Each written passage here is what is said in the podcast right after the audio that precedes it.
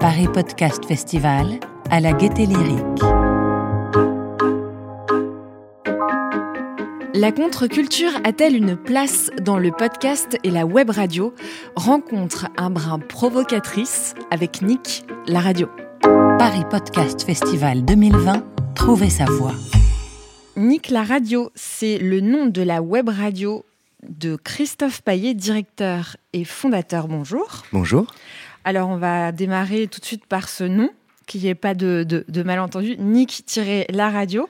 Euh, il s'agit d'un petit pied de nez sur euh, la radio qui oppose le podcast, la web radio.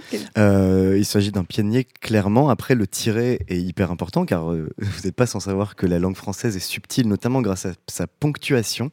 Et qu'en fait, Nick, puisque le nom de la marque et le nom du média, c'est Nick, Nick est une radio. Et je revendique pleinement le terme de radio parce que pour moi, quand on fait du podcast, que Nick, c'est à la fois une web radio et un label de podcast, quand on fait du podcast, on est dans l'héritage pour moi des radios pirates, des radios libres, et, euh, et je revendique complètement cette idée d'être une radio. Après, c'était, ça m'amusait d'accoler Nick et la radio, mais j'aurais pu aussi l'appeler Nick les podcasts. Il n'y a pas de souci. Alors, à tous ceux qui, euh, qui, voudraient discuter sur ce nom, sachez que Christophe Paillet a travaillé notamment pour Radio Nova. Donc, ça n'est pas France aussi. et pour Radio France, exact. Donc, euh, ça n'est pas un hater de la radio, bien au contraire, il aime les contenus audio. Et donc, euh, vous venez de... ah, et il me montre son bras sur lequel est tatoué un poste de radio. vous venez de lancer donc Nick la radio, une web radio qui diffuse les podcasts que vous produisez également. Est-ce que vous pouvez me parler de cette web radio? Oui, l'idée de Nick au départ, c'est de créer donc un média audio qui soit à la fois une web radio de flux et un label de podcast pour s'intéresser aux microcultures, aux sous-cultures. Parce qu'en fait, donc, quand je dis sous-culture, on pourrait, euh, il y a quelques temps, on aurait parlé euh, d'underground, de contre-culture. Pour moi, c'est quelque chose qui est plus forcément euh, pertinent en fait comme grille de lecture parce que l'underground aujourd'hui en deux secondes il devient mainstream, que c'est hyper underground d'aimer le mainstream, enfin bref, tout ça se mélange, toutes les cultures en fait sont hyper poreuses et communiquent. En revanche, il y a des mouvements culturels en souterrain qui vont développer des identités propres, et c'est moi c'est ça qui m'intéresse, c'est d'aller s'intéresser ben, à la culture métal par exemple, avec l'émission Aller le sang, on s'intéresse au métal, on s'intéresse au cannabis en tant qu'objet culturel.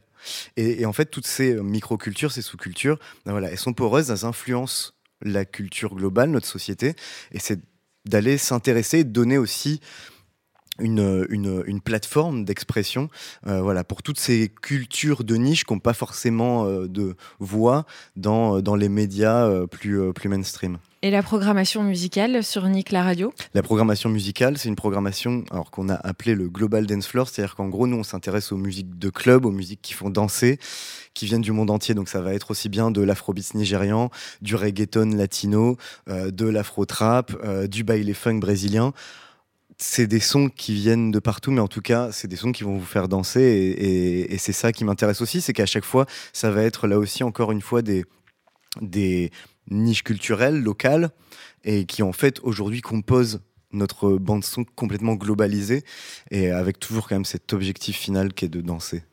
Ça, c'est un très bon objectif.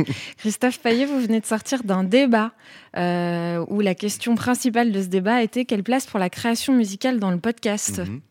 Qu'est-ce qui s'en est dit Qu'est-ce qui s'en est dit cette conférence? Il s'en est dit euh, pas mal de choses. Que euh, il y, a une partie du sujet déjà qui est la question de la création originale de musique au service du podcast. Donc des compositeurs qui vont créer des génériques, des habillages, des tapis. C'est ce que vous avez fait pour les productions de podcasts Non, non, non. Moi, justement, en fait, le, sur cette table ronde, il y avait un peu le, sujet, on peut le prendre dans deux sens. C'est la musique au service du podcast et le podcast au service de la musique.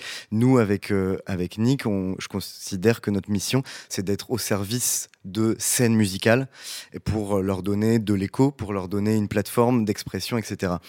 Euh, à l'inverse, on peut s'interroger, c'était en partie l'objet de cette table ronde, sur la place de la composition, de la création originale de la musique dans le podcast qui est quelque chose qui commence à s'installer, qui, est frémissant parce que ça, ça n'était pas forcément une priorité dans le podcast jusqu'à présent. Et dans l'économie Dans l'économie, voilà exactement ce que j'allais dire. L'économie du podcast, elle est encore fragile. Le modèle économique, il est en train de se structurer. Et évidemment, quand on lance un studio de podcast ou un podcast en indépendant, la priorité, c'est pas forcément d'aller payer un compositeur Il y a d'abord la réalisation, il y a le, les auteurs, etc. Donc effectivement, c'est quelque chose qui n'était pas une priorité, mais qu'on commence à voir apparaître de la part notamment de studios qui ont un peu plus de moyens, qui peuvent aujourd'hui se permettre d'aller euh, ben, s'offrir une, une, composition originale de Malek Judy, par exemple, qui était sur, euh, sur cette table ronde. Qui fait partie du jury de cette édition du Paris Podcast Festival. Euh, et, c'est hyper intéressant de voir comment les compositeurs, les musiciens peuvent devenir un acteur à part entière du podcast parce que bah, le podcast c'est de la création audio, c'est de la création sonore et le podcast il a lui-même sa, sa musicalité, son rythme, son ambiance et donc qu'en fait, voilà, la réalisation euh, radiophonique ou audio et la composition vont, vont s'entremêler.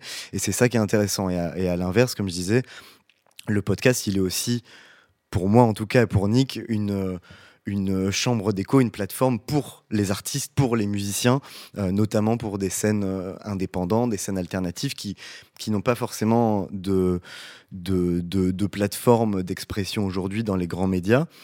Et, le podcast, en fait, euh, quand je disais c'est l'héritier des radios libres, des radios pirates, mais en fait, les radios pirates, les radios libres, elles ont été cette, euh, plateforme pour, euh, pour des scènes musicales à l'époque. Et aujourd'hui, je pense qu'on doit avoir cette mission-là aussi de se faire l'écho des mouvements culturels émergents. Quelle place a la musique euh, dans vos podcasts? Est-ce que c'est difficile euh, d'utiliser de la musique à l'intérieur de podcasts natifs? On vient de parler des droits dans un précédent épisode avec le directeur de la SCAM euh, et des droits en général autour du podcast natif avec Joël Renez qui essaye de faire un petit peu bouger justement le terrain du podcast sur les rémunérations. Comment est-ce que ça se passe aussi quand on a une web radio d'ailleurs et qu'on diffuse du coup de la musique d'un peu partout? Que c'est compliqué? Alors, la question des droits sur la musique, c'est évidemment un gros enjeu pour le podcast aujourd'hui. Effectivement, il y a des négociations qui sont en cours entre, par exemple, le, GEST, qui est un syndicat des éditeurs en ligne, et la SACEM ou les, euh, sociétés euh, euh, qui représentent les droits voisins. C'est un sujet qui n'est pas du tout, qui est loin d'être d'être d'être clos. nous, en gros, le parti pris, c'est de dire qu'on va pas attendre qu'il y ait des accords pour euh, parler de musique et pour faire écouter de la musique. Parce que, donc, encore une fois, on se positionne euh, comme les radios pirates qui n'ont pas attendu qu'on leur donne l'autorisation pour le faire. Donc nous, il y a des podcasts qui ont 75% de musique. Et ça, et ça passe. Et ben, pour l'instant, ça passe. Mais moi, non, mais c'est-à-dire que nous, on est là pour défendre la musique et les artistes. Donc moi, le premier truc que j'ai fait, c'est que j'ai écrit à la SACEM en disant, on va faire une web radio et on va faire des podcasts musicaux. On veut payer les droits parce que si on défend la musique, c'est pour défendre les artistes aussi. Et donc, ça implique de, payer les droits qui, sont associés. pour la web radio, c'est déjà fait. On, on paye la SACEM aujourd'hui sur la web radio. Sur le podcast natif, on attend encore, on a demandé à pouvoir signer un contrat, on attend encore un retour de leur part, on attend que les négociations aient abouti euh, avec notamment le geste, etc. Et nous, on demande que ça, de payer les droits. Et encore une fois, euh, l'objectif, c'est de défendre les artistes. Donc euh, voilà, si on attend que le droit et l'administration, entre guillemets, se mettent au carré et prennent le train en marche pour faire des choses, on va attendre longtemps. Donc il faut faire les choses et ensuite on s'adapte. Christophe Fayet, vous semblez euh, très motivé et déterminé et ça fait plaisir. Vous l'avez trouvé votre voix? C'est ce que j'ai trouvé. Euh, là, je la cherche un peu. Pour tout dire, avec, euh, avec Nick, je la cherche un peu. je l'ai. Je l'ai cherché à Radio France, à Nova, et en fait, j'ai eu à un moment donné le sentiment que j'avais besoin de porter quelque chose de personnel dans lequel je crois à 100%, et que, voilà, que je porte à bout de bras et dans lequel je, je m'investis complètement et j'investis toute mon énergie. Qu'est-ce que ça donnerait? Est-ce que je trouverais quelque chose? Est-ce que je trouverais ma voix? Je sais pas. Euh, mais, euh, mais en tout cas, euh, en tout cas, c'est, c'est, stimulant. C'est déjà ça. c'est excitant.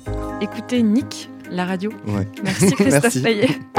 Alors, votre voix, vous l'avez trouvée?